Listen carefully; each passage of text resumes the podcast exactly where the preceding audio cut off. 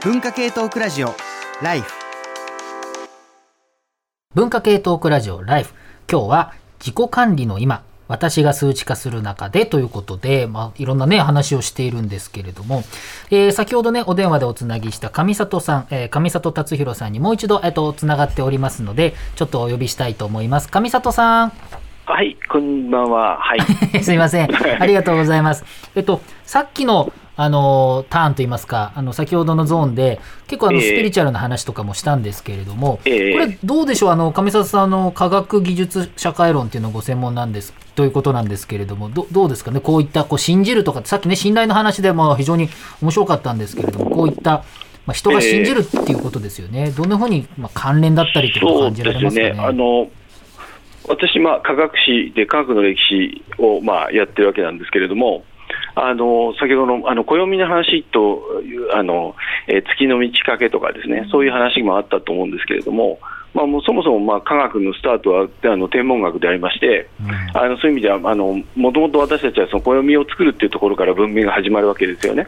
でだから伝統的に考えると月の満ち欠けとか太陽の動きとか星の動きとかそういうものっていうのを見て世界と自分の関係を結ぶっていうことが人類のまあ当たり前のスタートポイントですよ。でそれが、まあ、ある種こう変化していくのが、まあ、大体ヨーロッパの15世紀から17世紀にかけての、まあ、科学革命と呼ばれる時期があって、まあ、いわゆる近代科学が出てくるわけなんですけど、うん、その近代科学が出てくる前にあのそれに先行する形で起こったのが実は数量化革命と呼ばれるものなんですね。それはどういうことかというとそれまでなんとなくあの曖昧にしてたものを数字で書くっていう文化がヨーロッパで始まるんですよ。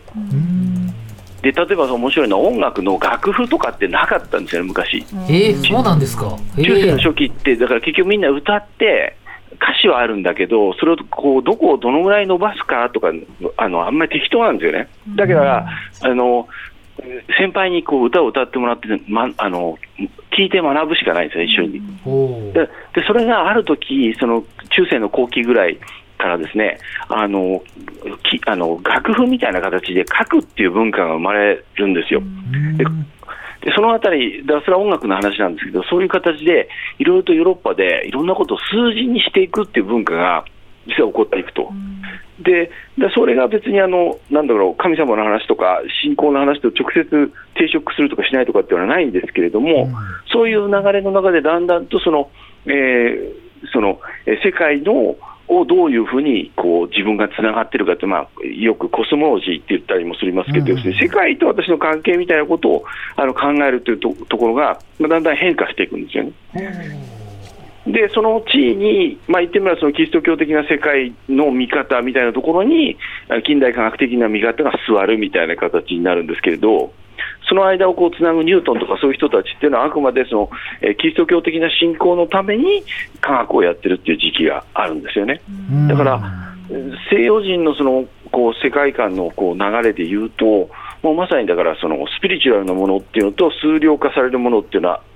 社会的ななんだろう機能が同じなんですよね、ファンクションが。そういう意味で、あのまさに塚越さんがおっしゃってたのは、もうそうだよなって思いますよね。全然僕、それは知らなかったんですけど。そうそう。科学的には完全にそういうストーリーになるですよね。うん。あのそうですよね、なんか16世紀とかなんだっけ、サントーリオ、サントーリオっていう人とかですよね、なんか、はかり、なんか、自分で、えー、自分でご飯食べて排泄してとかって、自分の体重が変わるっていうのを初めて測った初めて測ったっていう有名な人がいるんですよ。サントリオサントリオっていう人で。イタリアの人でしたかね。あのそれがあの測りの父みたいなこと言われてますけど、ね、まさにそういうこの時代ですよね。これはそのコスモロジーっていうことで世界の断りとか世界と自分の関係みたいなことを知るためのまあ一種の宗教的にはそういう実践が科学とつながっていたっていうことですね。だから私たちはだから基本的にそのそういう伝統的な形で世界と自分をつないでいるんだけど、当然ですけど、その間に中間団体としての共同体が、まあ、しっかりあったわけですよね、例えば家族だったり、自分の住んでる共同体だっていろんなその人間関係の網の目が、その最終的にはコスモロジーとつながってたわけなんですけど、それがまあ近代化の中で壊れていくわけですね、ご承知の通り。で私の理解ではそのスピリチュアルなものってなんでその女性がある年齢の女性が特にこうきか？っていう、あの例えば、まあ、同じ男性年齢でも男性はあんまりあんまり好きじゃないですよね、どっちかっていうと。そうですね、どちらかで、それが、うん、それは先ほどあの、あのにあの妊娠の話と結びつけての本もありましたけど、実はだから、その一番その日本の新自由主義化が進んでいく中で、共同体制みたいなものが壊れていく中で、実はすごくダメージが大きかったのが、ある年齢のその女性だったんじゃないかなと私は理解してるんですよね。って言ってみれば、だから、うん、な自己決定を迫られていくわけですよ、みんな、いろんな毎日毎日いろんなことを迫られていくわけなんだけど、それは本当だったら共同体制の中で、全部自分の責任で決めてるってわけじゃない形で昔だったら決めてたようなことが、それは当然ですけど、鬱陶しいってこともあるんですよ、だから、えーと、姑がうるさいとかですね、兄嫁がなんとかとか、いろんなそういうのもあるんですけれども、そういうのがなくなっていくんだけど、責任だけは個人に落ちていくみたいな度合いが、多分男性より女性の方が日本の場合、特に強かったんじゃないかなっていう気がするんですよね。だから一昔前だったら、うん、まあ、なんとなく会社にいれば男はなんとかなったみたいなそうそうそう、今でもそういうことを言ってる人いるし、うん、だけど、多分派遣労働者のその性別っていうのを、まあ、ちゃんとした統計あのあるかもしれないですけど、やっぱり女性の方の方が多かったですよ、最初、圧倒的にね。だから、そういうことも考えると、だからその、うん、7時 ,7 時58分、7時58分、今日、出産のかあの女性は、えー、チーズケーキがラッキーですとかって言って、じゃあ、ちょっとチーズケーキ食べようかみたいになるわけじゃないですか。だけど、それはもちろんみんな何も信じてないって言えば信じてないんだけど、今日という日をより良くするために、チーズケーキがましだと言うんだったら、チーズケーキでも選んでおくかぐらいの気休めなんだけれど、うん、そういうことににこう依存する心の度合いが大きい分だけ大変だったんだろうなっていう。それがだから多分ジェンダーの問題とそこの話ですごく実は深く関わっているんじゃないかなっていうのが私のイメージですね。だからちょっと。そうですね。えっと、せっかくなんで、あの、ぜひ、あの、スタジオの皆さんにもなんかあの上沢さんに聞いてみたいこと、はい、聞きたいことあります。工藤です。あのす。ごい聞きたいことがあるんですけど、あのピータードラッカー経営学者のピータードラッカーが言ったとされてるけど、そうじゃないらしい言葉として、継続できるものは改善できるっていう言葉があるんですけど、で今も自己啓発書とかビジネス書とかで書いてあるんですけど、先ほどのお話、つまり自己責任とかあるいは数値というのはえーと、その責任回避を隠蔽するときに使われるっていう言葉とかこれかなり近いんじゃないかというふうに思う、個人的に思っています、つまり何何かというと,、えーと、多分継続できるものって全部改善できるわけじゃないのに改善できるよっていうことが自己啓発とかに書いてあると本来であれば経営者の人とかが対応しなきゃいけないことを中間管理職の人がなんか計測してやんなきゃいけないことになっちゃっててこう押し付け見えない形であなたの責任ですっていう感じのなんか回避と異常が起きてるんじゃないかと見てるんですけど、ぜひその点について。ね、巧妙にそういうことがなんか あの行われるのが、私はあまり言い過ぎるとあれだけど、新自由主義の一つの特徴だったような、少なくとも日本の新自由主義って、そういうちょっと奇妙な形、いや、もともともそうなのかもしれないけど、特にそういうところが強くて、その煽りを一番食食っていたのが、ある種あの、やっぱり女性だったんだろうなっていうふうに思うんですよね。自分でやっぱり生きてきて、明らかにそう思いますもんね、だってアンフェアですもんね、だってこの社会ってね、私、男だからすごい得してるもん、それ間違いない、それはもういつも思ってるけど、それがなんかすごく強強く強調されたよなってことは思いますよね。あのま、全くおっしゃる通りと思います、うん、あのこれ、そうですね、あの永田さんもあと、まあ、家族社会学ということで、うん、あのまあ、そこでなくてもいいんですけれども、何か上沢さんに聞いてみたいこと、あるいは思ったこととかあれば、ぜひ聞きたいんですけれども、えー、っと、ね、そうですね、いや、なんかもう本当そうだよなって思ってあの聞いてたんですけども、あの千葉雅也の本を最近、千葉雅也さんの本読んでて、現代思想入門、うん、現代思想入門。で、そこであのドゥルーズの話をあの彼が弾いてて、で、あの動物っていうのは、こう、本能に基づいて、あの動いているから、実は行動の選択肢ってそんなに多くないんだと。本能で、あの動くから。だけれども人間の場合はその本能っていうのが、まあ、あの、まあ、壊れている、鍵かっこつけて壊れてるから、こう、行動の、あの、可能性が無限にあってしまうので、それが逆に、あの、認知のエネルギーがすごく膨大にかかってしまうから、制限したいっていうふうに思ってしまうと。で、それがその情報を整理するとか管理するっていうようなその人間とならではのあの営みなんだよっていう話があってでこれってなんか今回のテーマにとっても近いなっていうふうに思うんです。うんで、その、なんでしょうね、やっぱりテクノロジーが発達していって、いろんな情報が管理しやすくなると、まあなんかそれだけこう人間というのは自由になるっていうことになるのかなって思うんですよね、この話をそのまま素朴に発展させると。だけど実際にはめっちゃ不自由になってる気もするんですよ。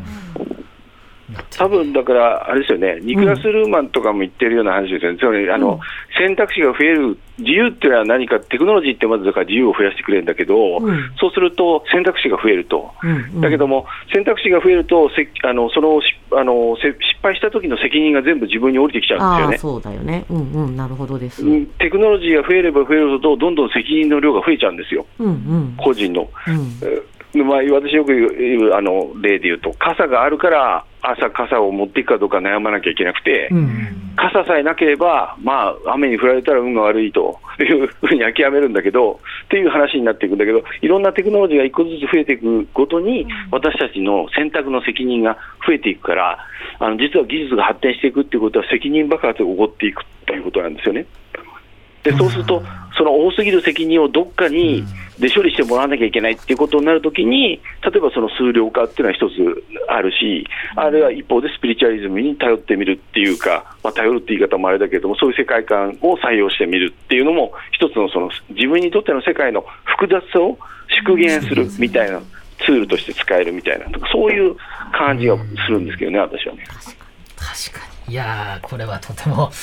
あそうですね、面白い話ですね。えー、すごいすみません、なんか、落ちのない話だった。いえいえ、とんでもないです。めちゃくちゃ、個人的にはめちゃくちゃ来るものがありました。上沢さん、ありがとうございます。ま、ありがとうございました。後でまたよろしくお願いします。失礼いたします。ますはい、ありがとうございます。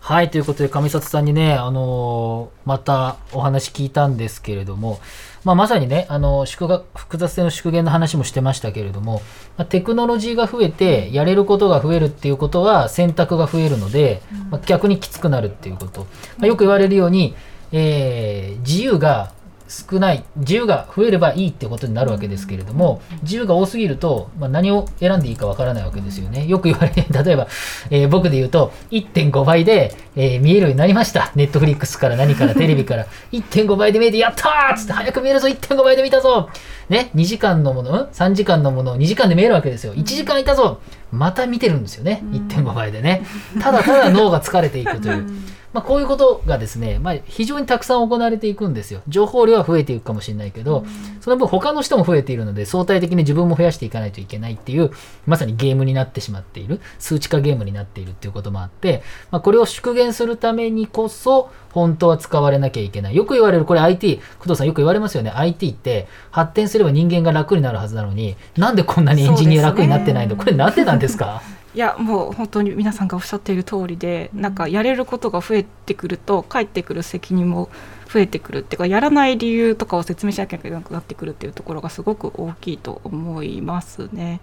はい、あとすみません話が変わるんですけどさっきあの倉本さんが石井香織さんのことを、石井ゆかりあごめんなさい石井ゆかりさんです。ゆかりさんの話をされていたのでその話をちょっとだけ紹介したいんですけど、うんうん、あの現代思想で石井ゆかりさんが占いとアジールっていう寄稿をされてた時があってアジールっていうニュアンスは占いっていうのはあ石井さんは占い師というか先生術をされてる方なんですけど、でもなんかこう非合理的だし運命論的で、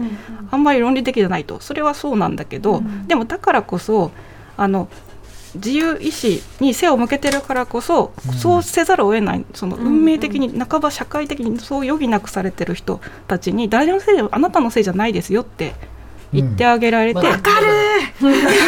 アジールっていうのは一時的な避難場所みたいな、ね、避難場所です。で避難場所っていうのはでもそれで運が悪いからあなたのせいじゃないって告げるんだけどなので自己責任はそこで一旦外されるんだけど同時にでもこうすれば運が向きますってことによってもう一回選び直してもらう。この後押しをするための一時的な避難所だっていう説明をされていて。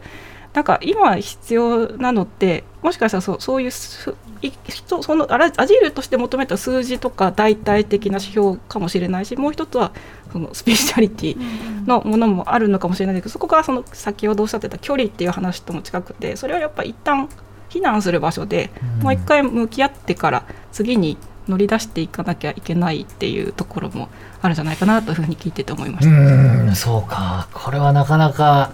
そうね。だからアジールでまあ一つ、まあ、逃げ場所に避難場所になっているって話なんだけれども同時にそのじゃあもう一回そのなんていうの元々の場所に戻るっていうこともあるかもしれないしもしかしたら、えっと、別の、えー、方向性に例えば一時避難だからまさにその夫の暴力でみたいなことでよく逃げてね駆け込み寺みたいな昔よく言われたりする江戸時代とかね、はい、まあ、それで結局戻るのか、まあ、離婚離縁を選ぶのかみたいなことがあって別のところに行くみたいなこともできるんだと思うんだけれども他方でなかなか今の世の中って、まあ、それこそ上里さん新自由主義って話しましたけれどもいろいろ競争はできるんだけど一回ゲームオーバーになるとリセット効かない社会ってこれもよく言われてますよね、うん、そうするとそのなんていうのかな選び直し生き直しがすごく難しくて、えっと、間違えた。一回これで間違えたからこっちの道に行こうっていうのがなかなかできないっていうことですよね。まさにそのまあまあそれこそその統一教会の話なんかだとここまで来てもうあの間違ってたって言えないっていうその信者のあの人の気持ちもあるっていうところも、まあ、言われてますよね。まあ、そういうふうに考えてみたときに、この選び直しは大事なんだけど、選び直しがなかなかできないっていう中で、まあ、数値がすごく、まあ、大きな位置を占めているっていうことに、どうやって向き合っていけばいいのか。さあ、残り30分ぐらいになってきて、なかなか難しい課題があるんですけれども、そうあのメロン先生なんかはあのこんな話聞くと、なんとかやろうみたいな。そうですね、聞いてて、なんて言うんだろうな、そのやっぱり世の中がシステマティックになっていくにつれて、合理的にいろいろできるようになって、選択もできるようになって、でも、同じぐらい、なんて言うんだろうな、そのシステマティックじゃないものも用意しないと、そのシステマティックじゃない競争で敗れた人とかできない人が救われないなと今考えてたんですけど、今アジールとかそういう話だと思うんですけど、なんか昔僕20代の時に出版社で働いてた時に、まあ、バイトでなんかその上司の結構年いった人がなんかまあ難しいこととか言う人だったんですけど、なんか日本はやっぱりその戦後にキリスト教を輸入するのを忘れたのが一番良くなかったってすごい言っててつまり合理的なものばっかりだけを表面的に出してなんかそのそこからなんかそのなんていうんですかねセーフティーネットみたいなものを輸入同時にしなかったんですよキリスト教、だからそれが良くなかったんじゃないかってずっと言っててその出版社では、やむとやむんですよすごい人が、うん、その出版社。でもやむと必ず般若心経を作るんですよみんな。般若心経の本を作り始めたらあいつはやばい編集者だっていう。そういうふうになってて。やっぱだから宗教とかそういうものが同時に同じぐらい必要なんじゃないかなっていうことを思いましたね。なんかそのあれですよね。例えばさっきあの受験の話も出ましたけれども、僕が必要だなと思うのはその今数値であの、まあ、いわゆるコスパよくこうしようってそれこそ勉強のサプリアプリ？サプリアプリどっちでもいいんだけれどもこうやって高めていきましょう自己啓発していきましょうはやっぱり最終的にどっか一つの型があるわけですよね。うん、この成功に対しての受験で東大法学部受かるためのとか型があってこれを別にあのそういう意味で使う分には何の問題もないんだけれども他方でこのレールしか見えなくなるって言った時の数値って、まあ、ある種の宗教に近いぐらい、まあ、脅迫的なものを持ってくるわけですよね。でもそこで目指されているそのなんていうのかなコスパの良い、えー、数値化された事故っていうのはやっぱ規定されているんですよね。例えばそのアルゴリズムに規定されているものとかっていうことでそのそれを設計する側にはなれないつまりどこまで行っても何て言えばいいのかなえーと、確かガート・ビースタっていう人が言ってたような気がしますがあのロボットのルンバってその床をきれいに掃いてくれるんですけれども、まあ、ある程度階段上がってくれるんですけれども家の外まで出ないんですよね、もしかして必要なことって家の外に出ることなんじゃないのかってことなんですけれども家の外に出られないまま、えーと技術を使っていく数値を使っていくんじゃなくてじゃあ数値外に出られるようなえー、ものってどこにあるんだろうって言った時に一つ今出てきたのはスピリチュアルだったり宗教だったりだし、まあ、それ以外の例えば何か革新的なあ何かね革命的な生産でも何でもいいけれども何かあるはずでそれは別に成功じゃなくてもその人の生き方まさに生き直しでもそうだけれども、えー、用意されているようで実は用意されてない社会っていうのが厳しいっていう感じはしてるんですけれどもポテトさんはなんか うんという感じで。あのこれちょっと言ったら仕事関係者の人がびっくりしちゃうからあんまり仕事関係者の人は私の聞かないでほしいんですけど 結構どどっちでもいい仕事ってあるじゃないですか。こういろいろ条件を考えて、まあ、受けても受けなくてもどっちでもいいなっていう仕事の時私コイントスアプリで決めてて。赤が出たら受ける緑が出たら受けないでもいろいろでも理由は説明しなきゃいけないから大人だから説明してるんですけどでもやばいなと思って言ってなかったことを。まあでもこれこれまさに複雑性の出現ですよ。そうそうですよね、うんうん、ちょっとめんめんいろいろなんか書き出したりしてた時期もあるんですけど、うん、メリットデメリットみたいなちょっとやりきれないなっていう、うん、うん、まあ、例えば認知行動療法なんかはまさに自分の身体的な反応と出てきた言葉とかなんか4つぐらい4証言あってそれをまず見てみましょうって。それで1回、えー、落ち着いてそこと格闘格闘っていうか向き合って、えー、決めていこうって、まあ、これは確かにすごく大事なんだけども、うん、いつもできねえよみたいな。例えば瞑想は体にいいって言われてるけどいつもできねえよ。ああってなるよみたいな時に、なかなかそこってうまくいかないところってあるわけですよね、うん、これはそうかなと思うんですけど、なんかメールがいいのがあるんでちょっと1個挟んで、はい、えーと出席カードさん。えー、数値化という観点で気になったことがあります。私は理系でキリスト教系の大学出身です。そのため宗教関連の授業を受けることがありました。理系から見て宗教は否定するべきものではなく、科学と宗教は共存してきたという観点で学んできました。グループディスカッションにて数式で現れる表せるのが科学で、それ以外は神様の技なのか、それとも現状、数式で部分的に表せているだけなのかという意見が出て、なるほどと思ったのを覚えています。この分野の本質だと思いました。今回のテーマでは数値化を取り扱っていますが、逆に数値化できていない、過去意図的にしていない、もしくは技術的に不可能な部分に注目すると面白いのかなと思いましたっていうのまあこんなあたりだよね。うん、うん。どうそうですよね。これはまさにおっしゃる通りっていうか、まあその部分がいかに我々まあ、不可能な部分ってことですよね。出せるかってことですけど、工藤さんはどうですか？こういう見てみると。いやそう本当にその通りです。先ほどメロン先生がおっしゃっていたようになんかその輸入してきた時にここでいうと数値的なものとかあるいはそのいわゆる科学的なものだけを輸入してきてそれ以外のバックボーンとなったりセーフティーネットになる部分というのをうまく輸入できなかったんじゃないかっていうところとすごくこう響き合うところがあるなというふうにも思いました。だからその数値化できてないあるいは技術的に大体的に不可能な部分ってそういうところなんじゃないかなと。で、ね、ここまで来てやっとですね数値化できない話が出てきたので 倉本さんまさにこれは文学の出番じゃないかと思うわけですけれども、うん、数値化できないものまさにこう文学的なものが教えてくれる、まあ、一つのね、要素の中にそういったものがあるのかなと思いますけれども。うん、そうですね。まあさっきも言ったように、そこがまさにその小川さんの君のクイズでもあるし、うんうんうん、一方で。なんかリーコトミさんの「生を祝う」っていう本があってこれはすごいもうラディカルで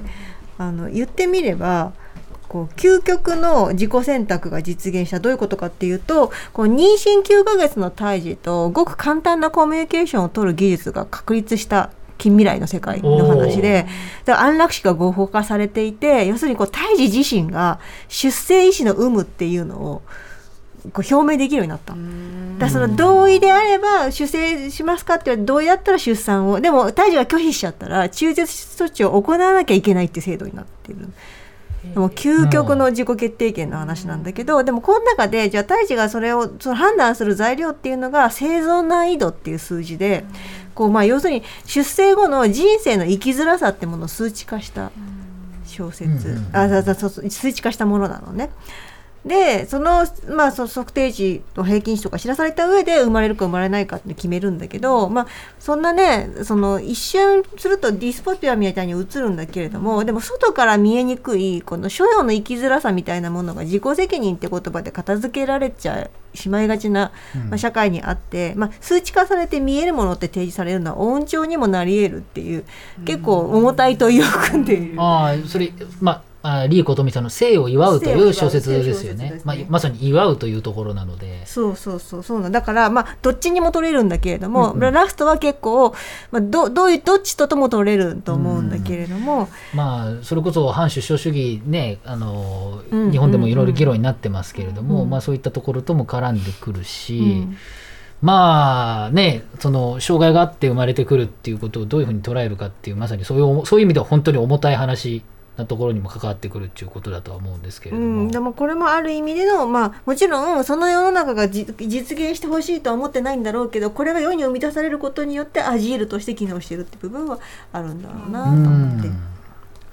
ということでね、うん、えっ、ー、と時間も深まってきたんですけれども、えっ、ー、と永田さんに一曲選んでいただいて、はい、俺のアジールの話を聞いてくれ 今年も今年もいいシーン行きました。フジロックフェスティバル。よよよ。それでねもうね最もぶち上がった曲を今からかけるので みんながさ4時まで頑張ろうっていう。目覚めますね。ねモンゴルのね民族楽器を使うハードロックバンドなんですよ。いいうん、でもうこれがね金曜日の初日の一番目に出てきてもうぶち上がりまして私。もうその日の予定が全部飛んだっていう。やっぱねこういうこう偶然とかその予期しなかったっていうことがこのフェスの楽しさだなと思いますので、えー、これを聞いてみんなぶち上がってください。では聞いてください。ザ・フーでウルフトーテム文化系トークラジオライフ